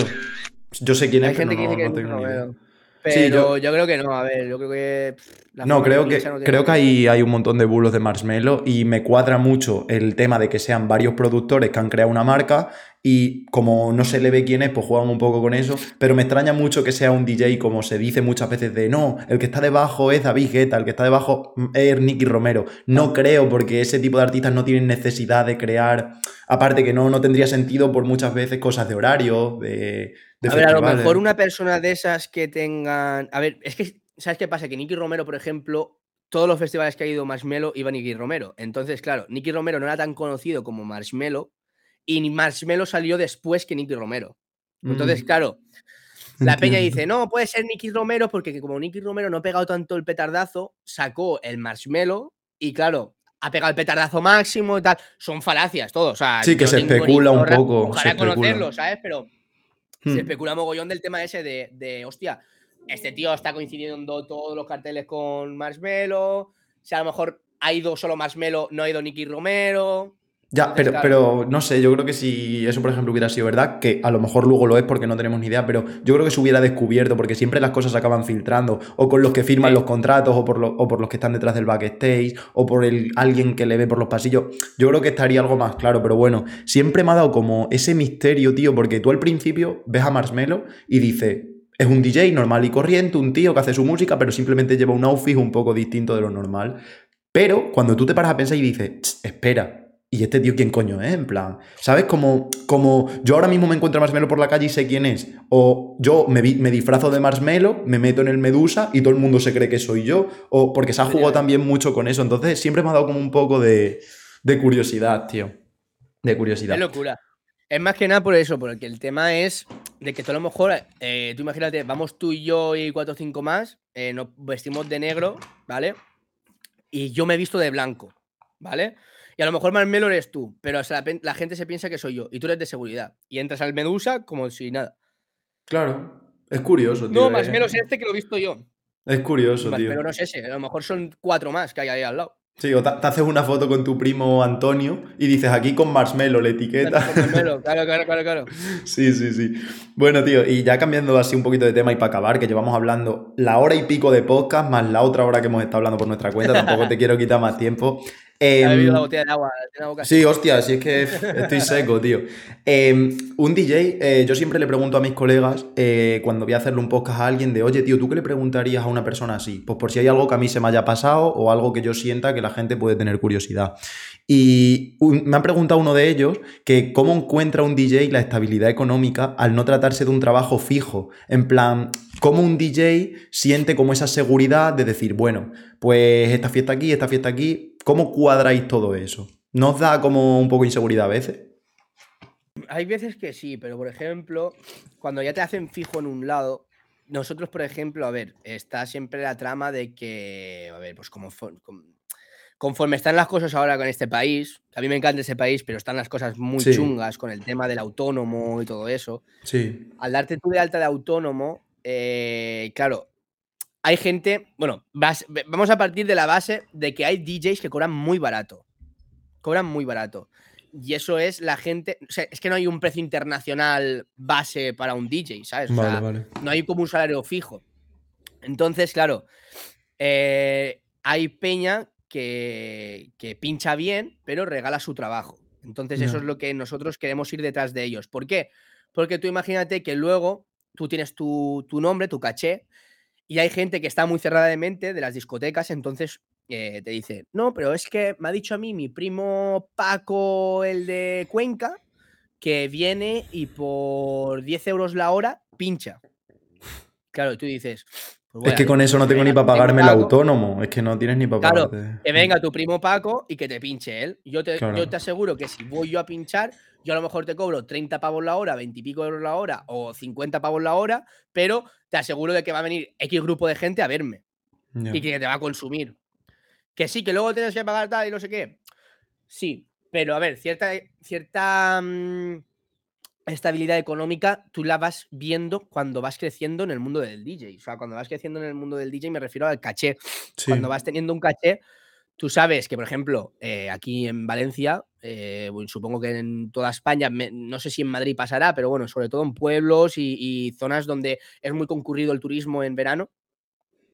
Sabes que verano, zona de costa, pagan muy bien, pagan muy bien y son todos los meses de verano, a piñón. Entonces, ¿qué o no? Yo, por ejemplo, pinchando en un chiringuito, en un mes de verano, a lo mejor, pues eh, todos los días puedo cobrar 5.000 pavos. Joder. Entonces, eh, Sí, que luego a lo sí. mejor un mes malo te lo compensa. En plan, es como algo Efectivamente, que- claro. O sea, tú, tú un mes malo, pues a lo mejor que puedes cobrar, eh, ¿qué puedes hacer? Tres bolos, ¿qué puedes cobrar? 800 euros, una cosa así. Pues bueno, es un mes malo, sí, pero bueno, eh, has estado currando. Ya, ya tienes que ser un cabrón para gastarte 5.000 pavos. eh. A lo mejor pone que son cuatro meses, son 20.000 pavos en En cuatro un meses. verano, sí. Hay, hay, peña, hay peña que no cobra eso en un año. Ya. Entonces, ¿qué o no? ¿Es, Sí. ¿Es putearme? Sí, me puteo el verano, sí, pero salgo de verano, salgo a lo mejor eh, a finales de septiembre con 20.000 pavos en la. Y, en y- luego te lo pasas súper bien, estás en sitios distintos, también tienes Claro, luego a lo mejor, claro, luego a lo mejor en vez de putearme el invierno para estar o sea, pa- para fundírmelo todo en verano, que es lo que no quiero, pues mm, me dejo un poco más eh, light el, el- el invierno. O sea, trabajo sí los findes, pero yo no trabajo entre semana, ¿sabes? Claro. Que es que antes, al principio, cuando hablábamos, este tío de lunes a jueves libra y de viernes a sábado se va de fiesta. Claro, a ver, es que tampoco es tan así la cosa porque a lo mejor luego se tira cuatro meses que no para de trabajar mañana, tarde y noche, de lunes a domingo. ¿Entendéis? Yo lo que digo Mola. es eso, porque ahora es mi caso. O sea, hay gente, por ejemplo, que, que trabaja, hace bolos esporádicos, es decir, siempre a lo mejor tiene una residencia fija, eh, viernes y sábado, pero a lo mejor, pues el lunes, el miércoles y el jueves se pira a Madrid, o se pira a Logroño, se pilla a Galicia, se pilla, yo qué sé, a cualquier sitio, a Bilbao. Y hacen bolos, bolos esporádicos. Pues a lo mejor el bolo esporádico ese son 400 pavos, 300, 500, depende, 1000, 2000, Mm. depende de lo que te quieran pagar y el caché que tengas, claramente. Y ahí, pues bueno, tú haces bolos esporádicos, pero tú tu sueldo fijo te lo está dando la discoteca. Claro. Sí, porque tú estás de residente en una discoteca, que no lo hemos dicho. Se da por hecho. efectivamente. Mm, Claro, si tú, por ejemplo, eh, no tuvieras esa residencia, sí que es verdad que tienes una inestabilidad económica porque no sabes cuándo te vas a tener el próximo bolo. Claro. Tú en tus redes y tal, tu manager, lo que tú quieras, si no te va dando bolos o no, eh, o no cierras, por ejemplo, varios meses seguidos eh, bolos, tienes esta inestabilidad económica. Yo, por ejemplo, sé que eh, este fin de semana no trabajo porque me voy a la Gamergy, a Madrid. Ah, Pero el fin de semana que viene, el fin de semana que viene trabajo. Entonces, ¿me avisan con un tiempo de antelación? Este fin de te lo dejábamos por libre, pégate la fiesta. De puta madre. Me han avisado, yo sé que ese fin de no voy a trabajar, pero el fin de que viene voy a trabajar. Entonces, Sí, claro, que, que realmente mm, él al, él al estar de DJ residente es como que está en nómina. Entonces él tiene su sueldo fijo, su seguridad económica en una, en una discoteca. Y luego eh, él puede hacer bolos esporádicos y puede hacer cosas para sacarse como sobresueldo. También lo que os decía antes, en su caso personal, pues es monitor de pádel, tiene un montón de otras fuentes de ingresos, también invierte en algunas cosas que no nos vamos a meter ahora en este tema, pero ese dinero también lo mueve de otra manera. Entonces vosotros tenéis que entender que muchas veces este tipo de gente, por mi colega que me pregunta eso de la seguridad económica, es gente que que no tiene una inestabilidad porque lo que ingresa de aquí por lo que ingresa de allí es como otra forma de, de manejar el dinero, ¿entendéis? Entonces, Claro, es que hay casos y casos. A ver, hay casos que a lo mejor cuando estás empezando, pues lo más normal es que te pagan muy poco. Eh, esto del mundo de DJ, a no ser que tengas un nombre, no puedes vivir de esto. A ver, yo en mi caso, por ahora puedo vivir, entre comillas. Puedo vivir mm, guay, o sea, puedo vivir bien. Pero no es una cosa que me vaya a dedicar toda la vida. claro, por supuesto. Por lo que digo, o sea, yo por ejemplo, de, pongámosle, viernes, sábado, domingo pincho, de lunes a jueves o de lunes a viernes por la mañana doy clases de pádel. Puedo tener un sueldo muy gordo, pero eh, al final, ¿para qué? O sea, ¿para qué me refiero en el tema de ¿para qué voy a estar todos los putos días trabajando para cobrar mucho dinero si después no tengo calidad de vida? Ya, claro, que también hay que encontrar mucho ese equilibrio. Y que a lo la, la mejor... noche quema mucho, tío. La noche Mm. quema mucho. quema Sí, yo, mucho, yo mucho. lo sé por, por colegas míos que han trabajado durante un tiempo de noche en discotecas, de camarero, de lo que sea. Y es lo que dices, al principio es muy guay, pero cuando llega el punto de normalizarlo ya acabas harto. También al fin y al cabo te apetece tener una vida normal, lo que hablábamos antes, tener los horarios de la gente normal, disfrutar con tus amigos, con tu pareja. No cuando ellos están de fiesta tú estás trabajando, o cuando ellos están cenando tú estás tal. Es verdad que todo ese tipo de cosas acaban siendo insostenibles, a no ser que dentro del mundo de la música te como que te remasterices, como quien dice, y digas, pues mira, me voy a dedicar a producir, me voy a dedicar a otro tipo de cosas, pero el mundo de- del espectáculo en directo y eso acaba quemando y tiene las patas muy cortas, como quien dice, porque tú con 40 palos a lo mejor, tío, llevo 20, 30 años, que Hay, estás hasta hay los DJs cojones. haciendo eso, pero es que hay DJs que a lo mejor no se quieren dedicar a otra cosa, pero porque se han. O sea, hay gente con 40 tacos que está pinchando reggaetón, pero porque no tiene la seguridad de irse a otra, a otra cosa. O sea, Entiendo. es verdad que con, con 40 años llevas a lo mejor 30 años pinchando en una discoteca, ejemplo. Claro, no te quieres mover de, de ese sitio porque sabes que todos los meses te están dando unos ingresos brutales Sí. pero no te quieres dedicar a otra cosa por eso, por, por la inseguridad que tienes de, de- de que no sabes hacer otra cosa. O sabes, pero no quieres hacer otra cosa. No, no, no te quieres arriesgar a perder ese trabajo. Porque aquí la putada es esa, te hacen fijo en un sitio, luego viene otro que te cobra un poco más barato y encima pincha horrible y te levanta, te levanta, te levanta el, el- el Ya. sitio. O sea, Ya, la putada es es, esa que hay gente, hay, hay dueños de discotecas que eso no lo valoran. O sea, por ejemplo, dicen, no, es que tú cobras 30 pavos la hora, eso es una barbaridad, o cobras 50 pavos la hora, eso es una barbaridad, tal.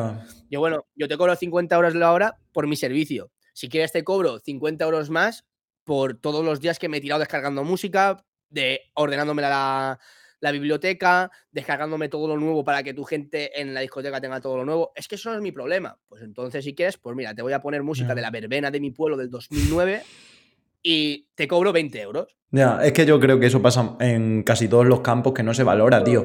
Yo, por ejemplo, que me dedico al tema de la programación, de la informática. Mira, necesito que me hagas un programa para esto, tal. Vale, 5.000 pavos. No, es que este me lo hace por 3.000. Bueno, es que a lo mejor el que te lo hace por 3.000, en cuanto tengas 20 clientes, se te va a caer al suelo y vas a tener que gastarte otros 5.000 ahora en mí. Es decir, todo esto oscila así o con la ropa, tío. No, es que esta sudadera 60 pavos es muy cara. Bueno, te puedes ya comprar la del Primark por 10 pavos. Eh, esta es del Primark, de puta madre, no tengo nada en contra. Pero no es lo mismo que una sudadera de, yo qué sé, de News Project o de Adidas o de... ¿Entiendes a lo que voy? Entonces, al fin y al cabo, todo, todo se valora y todo se paga, tío. También sabes dónde pasa mucho esto? En el tema del diseño. Tú, por ejemplo, necesitas una miniatura para algo. Yo lo, lo veo, ¿no? Eh, son 20 pavos. Que hostia le he metido el micro. Son 20 pavos. Eh, son 20 pavos. Y yo digo, tío, 20 pavos hazme una miniatura de puta madre y yo te los pago. Pum, 20 pavos, ¿entiendes? Prefiero eso a que me venga uno, me diga que me da 7 y me hace una mierda que puedo hacer yo con el Paint. Que también No siempre lo más caro es lo mejor, pero sí que estamos de acuerdo en que normalmente cuando alguien tiene un caché, un precio y hace las cosas bien, te va a cobrar más normalmente que alguien que lo hace por hacer. Eso es- siempre está claro porque al fin y al cabo alguien que se autovalora es alguien que también sabe lo que aporta. Muchas veces. Claro, yo al principio me pasaba eso. También yo creo que por inseguridad, porque no sabía lo que cobrar, si era mucho si era poco. Entonces, hasta Mm. que no vi más o menos lo que cobraban mis compañeros, no sabía lo que, lo que, lo que iba a cobrar. Entonces, claro, ya al principio a lo mejor me soltaba uno, hostia, qué caro, tal, no sé qué, y ya, claro, ya te crea esa inseguridad que dices tú, hostia, tío, a lo mejor si me estoy pasando de. Sí, siempre pasta, creo que al tío". principio siempre cuesta un poco ponerse precio. Igual que cuando tienes que actualizarte porque dices, coño, yo empecé, empecé a cobrar 20 pavos la hora en tu caso, ¿no? Pero es que yo ya tengo mucho más caché, yo sé mucho más. El Tony de hace tres años que empezó cobraba 20, pero yo ahora para este nivel necesito cobrar 30 o 40 porque hay gente que está cobrando 60, ¿entiendes? Entonces es como que creo que ponerte precio de una manera inicial y luego ir actualizándolo es lo más difícil cuando no es algo que te pagan Claro. fijo. Es complicado porque no sabes si te estás pasando, si te estás Es quedando chungo. corto. Hmm. Es chungo porque a lo mejor tú imagínate que tú estás en un- una discoteca trabajando, ya empiezas a tener tu caché, ya empieza a venir mucha gente, que a lo mejor eh, hasta el dueño del local se da cuenta que tú a lo mejor no vas a pinchar y te preguntan, hostia, no ha venido este a pinchar, tal, no sé Hmm. qué, pues me piro, tal, no sé qué. Claro, ya te das cuenta de que ya tienes un grupo de gente que te va siguiendo. Entonces ya tienes que subir un poco más el caché. Pero claro, a esa persona que ya te ha dicho que se ha quejado de tu precio, que era muy elevado, ¿cómo le dices tú que vas a subirle el caché? O sea, que vas a subirle el, el precio de, de eso. Entonces, claro, ahí vienen los rollos, los malos rollos y tal, pero al final es eso. Tú ahora, nosotros lo que tenemos, bueno, yo por mi parte y la mayoría de los DJs lo que tienen es un booking. Tú te pones ahí, pues, te das una presentación tuya, pones un poco de dónde se está pinchando, con quién se está pinchando, eh, qué tipos de género de música pinchas, cuánto es lo que más o menos cobras de, de- bueno, lo que más o menos cobras lo puedes poner, pero no yo no, suelo poner en mi parte porque queda un poco agresivo como diciendo, Sí. tantas horas tal. Que mejor te contacten Eh, o. Claro, Hmm. mejor me contacten y se habla un trato formal, se habla por teléfono y yo creo que es un trato más formal que, que Estoy de acuerdo, en- sí. en- en esto. Sí. Yo ofrezco pues todo lo que tengo, mis mesas, mis productos, todo lo que tengo y si, pues bueno, eh, luego pues te pongo ahí pues a lo mejor pues mi, contacto y todo eso. Te pongo unas fotos mías y luego algún vídeo de, de lo que lío y tal y fuera. Y, eso que- a la peña le mola. Eso es otra cosa que, que yo creo que hay que valorarla. No es lo mismo que alguien venga a poner su servicio que alguien que viene con su servicio, más sus monitores, más su mesa, más su todo, que a lo mejor vale mm, 6.000 pavos lo que lleva encima y si lo tuvieras que haber comprado tú para tu discoteca hubieras tenido para un mes de fiestas. En plan, es cierto que todo eso hay que tenerlo en cuenta y esos son materiales que son súper caros, tío. Joder, joder. Vale, Pues- mucha, mucha, mucha pasta. Pues sí, y ya bueno, me has respondido antes un poco y me has hecho spoiler de la pregunta, pero eh, ¿se gana mucho dinero en esto de, del DJ? Es decir, si me tuvieras que decir, sé que es muy relativo, porque como tú me has dicho, depende del caché, depende de quién te contrate, depende, habrá gente que por un show te cobre, yo no lo quiero ni saber cuánto cobrará un DJ de estos que va al Medusa, súper reconocido, de cabeza de cartel. si quieres te puedo decir lo que cobró David Guetta aquí en Benidorm. Pero en, en, en, qué, en, qué, en el que me has contado antes. Ah, vale. ¿Cuánto? ¿Cuánto puede cobrar un DJ de alto nivel, un David Guetta o un Marshmello por cabeza de cartel de algo? Por dos horas y media creo que estuvo, dos horas y media, cobró 350.000 euros. Bien. Yo creo que llega a fin de mes, la verdad.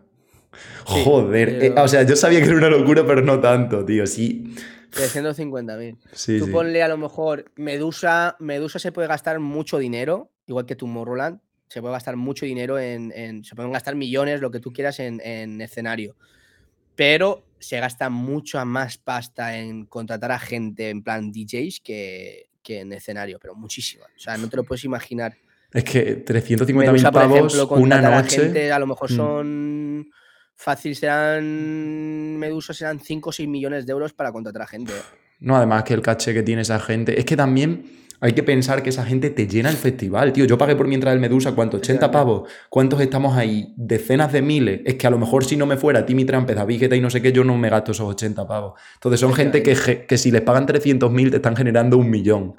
Es decir, pero me parece una puta locura, tío. Hay, hay, peña que cobran mucha pasta. Y por ejemplo, mm. ahora Albama no sé lo que está cobrando. Albama Ice, todo el mundo lo conoce. Es mm, un DJ también conocido a nivel nacional e internacional. Y está cobrando bastante, está cobrando mucho, mucho, mucho. Yo creo, por ejemplo, aquí Senti Bertomeu cobra también pasta. Y Rajo Sinep también. A ver, no me mola decir cada uno lo que no, No, no, no, además no hace falta, pero sí que, que, al fin y al cabo es la experiencia, el caché, el nombre, la gente que va gracias a ellos. Muchas veces no solo es lo buenos o lo malos que sean, sino lo que mueven. Eh, es, es, un show al fin y al cabo. Pero sí que es verdad que, mira, tampoco quiero hablar aquí sin saber, a ver si voy a meter la pata, pero aquí en Extremadura Está el, en Cáceres, bueno, donde yo vivo, ahora no, ahora estoy en Sevilla, pero eh, en mi ciudad está el Extremúsica, que es un festival que es bastante conocido, que por ejemplo van cantantes estilo El Moraz, tal, es de ese rollo. No es flow DJ y tal, pero... Y yo me acuerdo un año... Mm, eso. es, un año que vino, creo que fue Z Tangana o no sé quién fue, cuando estaba en su peak, eh, que no sé cuánto me dijeron que cobró por... No voy a decir ni el número ni pollas, porque a ver si encima me meten en un lío, pero eh, gente que que está dentro de, la organización y tal, que son gente muy cercana, me dijo lo que cobraba y yo me quedé loco. Era como que en ningún momento me podía imaginar que un tío que, coño, Z tan ganas no es David Guetta, vamos a ser claros, al, menos a nivel mediático. Y aún así dices, hostia puta, si le están pagando esto a este tío, lo que está moviendo, ¿eh? Z Tangana en el mm. Bombastic, no sé si cobró 150 o una cosa mm, así. Es una locura. Y pico. Una locura. Pero claro, luego esos artistas tienen detrás mucho gasto, mucha producción, mucho marketing, un equipo a ver, tú detrás. que a lo mejor, Claro, tú pones que a lo mejor David Guetta cobra 350.000 euros, sí, pero le tiene que pagar a la marca. O sea, él, él, por ejemplo. A la discográfica, ¿no? A la discográfica. Tiene que pagar a la discográfica. Tiene que pagar. Eh, Sus impuestos. De los tiene que pagar. Claro, mm. su, su, mierda de historias. Tú imagínate un tío de esos que paga 300, o sea, que cobra 350.000 euros, lo que puede cobrar de impuestos. Que encima estás cobrando, o sea, eso es brutal porque encima tú estás cobrando 350.000 euros y los tienes que pasar a, dólares, que es donde él vive. Hmm. Sí, sí. No, que luego lleva todo mucho detrás. La gente se piensa que, a ver, que sigue siendo una puta locura, repito, pero que de esos 300.000 euros no, no le van a llegar a su cuenta 300.000 euros, luego Mm, hay mucho más detrás y, esa gente tiene una de sueldos detrás que flipas. Esa gente suele, invertir mucho. Por supuesto. La mayoría de los DJs grandes están, están en marcas y invierten mm. mucho. A lo mejor, pues yo que sé, en Pioneer invierten también Bose, invierten en Sennheiser, yo que sé. Sí, incluso crean sus propias discográficas muchas veces para. Sus marcas también. Ah, todo, es una locura, tío. Es una locura. Pues ya está, Tony. Eh, la verdad es que me, has dado clips, tío. O sea, no los estaba buscando, pero me empieza a hablar David Guetta, no sé qué. No, es verdad que ha sido un podcast muy interesante, me ha molado mucho. Y hay muchísimas cosas que se quedan en el tintero y que me gustaría preguntarle, pero es que si no nos vamos a tirar aquí tres horas y no quiero crear un podcast tan largo que este hombre se tiene que ir a comer, coño. Y, no, no, le he dicho, pero hoy es mi cumpleaños y no me paran de llamar, tío, en plan, me está todo el rato el móvil pipi, pipi, pipi, y yo pensando, madre mía, me está todo el rato despistando, por eso me veis que miro tanto para allá. Parece que he dicho lo del cumpleaños ahora para que me felicitéis o me deis like, pero no. Es que estoy rayado diciendo en dos horas que llevamos hablando la de puta llamada que voy a tener ahora ahí. Y bueno, el caso. Si habéis llegado hasta aquí en el podcast, han hay que ponerle un comentario a, a Luisillo. Hay que ponerle un comentario. Felicidades, Nil. Felicidades, Neil. Si ponéis felicidades, Neil, entraréis en el sorteo de una mesa Pioneer eh, puesta por Tony. No. El caso, eh, ya, habla- ya hablando de verdad, chicos, eh, es un podcast que me ha parecido la hostia. Me lo he pasado súper bien. Además, estar hablando con Tony es como estar hablando con un colega. Eh, es verdad que me arrepiento de no haberme puesto a grabar antes porque hubiera salido un podcast con muchísimos más temas y si os soy sincero no me apetece volver a repetirlos porque me parecería algo que no sería natural, pero... Pero sería muy largo también. Sería muy largo, pero me parece un tío muy interesante y estoy seguro, Tony, que tú tienes que pensar que estos podcasts la gente los escucha en Spotify, en Apple Podcast y ahí la gente los escucha, ¿eh? Quizás en formato vídeo no tanto, pero una hora y media a mí no me parece tan largo con otro tipo de podcast que hay que llegan a durar una locura. Además, la gente tú piensas que se los pone a lo mejor en el coche o se los pone cuando va haciendo cosas en casa, los va viendo a trozos. Entonces, no te extrañe que haya habido algún loco que nos haya escuchado una hora y media aquí hablar, ¿eh? Pues que tengan cuidado cuando van conduciendo, que eso es lo. Si eres conductor de primera, no aceleres, ¿eh? Tú No, no, y- despistéis. De todas maneras, chicos, os voy a dejar eh, las redes sociales de Tony. os voy a ir poniendo. Luego voy a editar el podcast así un poquito guay para que vayáis viendo las cosas que hace. Y, y nada, ¿quieres despedir el podcast? Antes de despedirlo, antes de despedirlo, se te ha vuelto. Ah, no, es que no estabas, no estabas parpadeando, tío, Dios, se le ha vuelto a cortar la cámara. Se ha quedado de piedra. Eh, le quería dar las gracias, como siempre, aunque sea un colega, agradezco un montón que haya dedicado una hora y media de su vida, que podía haber estado haciendo cualquier otra cosa, está aquí hablando conmigo. Y sobre todo que es un perfil muy interesante, que, que no es aquí que tenga a David Guetta, pero es un tío que la verdad es que maneja mucho del mundo. De hecho, cuando veáis sus redes sociales, porque las vais a ir a ver, lo vais a ver como es un tío, lo que sube en su Instagram y tal es calidad. Y nada, ¿quieres despedir el podcast, señorito? Te dejo, ¿vale? Yo no voy a decir nada más. Me voy a callar, que he hablado mucho, despídelo y corto. Pues muchas gracias al señor Luis por, por invitarme aquí en este pedazo de podcast que está. Yo creo que esto puede ser que lo más probable que triunfe a muerte. Vamos a darle apoyo de todas las redes sociales. Y nada, que muchísimas gracias por haberme traído aquí, que para mí ha sido. Hostia, hacía tiempo que no me hacían una entrevista, tío. La última entrevista que hice eh, la hice en la radio hace varios años, por joven promesa, y, y dije, hostia, y hostia, me han llamado para la radio, mamá, que salgo en la tele. Tre- 30.000 euros, papa.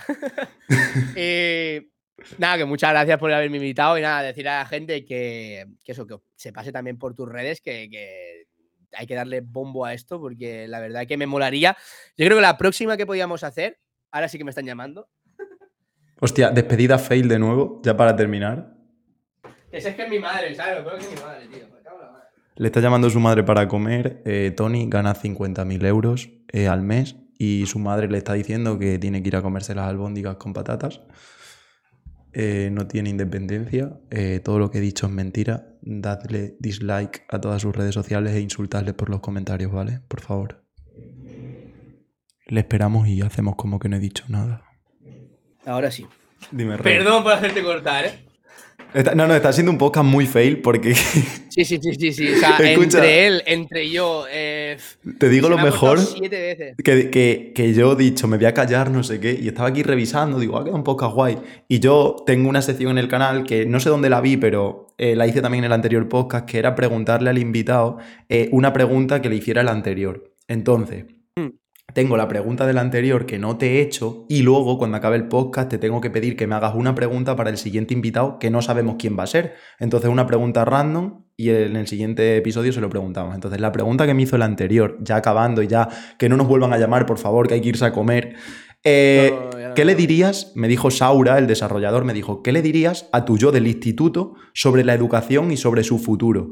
Es un tío que es una pregunta que me hace gracia porque se la está haciendo a Tony DJ, eh, un tío que es súper serio, súper tal, y él la está estructurando como desde su mundo, estudio, futuro, tal. Pero bueno, es lo guay de todo esto. Entonces, ¿tú qué le dirías a tu Tony de 14 años que está en el instituto sobre qué estudiar o supongo que tus padres te... ¿Tú qué le dirías si ahora mismo pudieras irte al pasado y darle un consejo de la vida? Eh, Si pudiera, diría que invirtiese en rollo de, fiestas. O sea, rollo lo que me molaría a mí, que es organización de eventos y, y organizar festivales y todo eso. Que si pudiera, que lo hiciera. Que para adelante, que apostara a todo, que el mundo de la música es para él. O sea, literal. Guay, tío, guay. Pues ya está, Tony. Te dejo despedir ahora sí, esperemos que no nos llamen.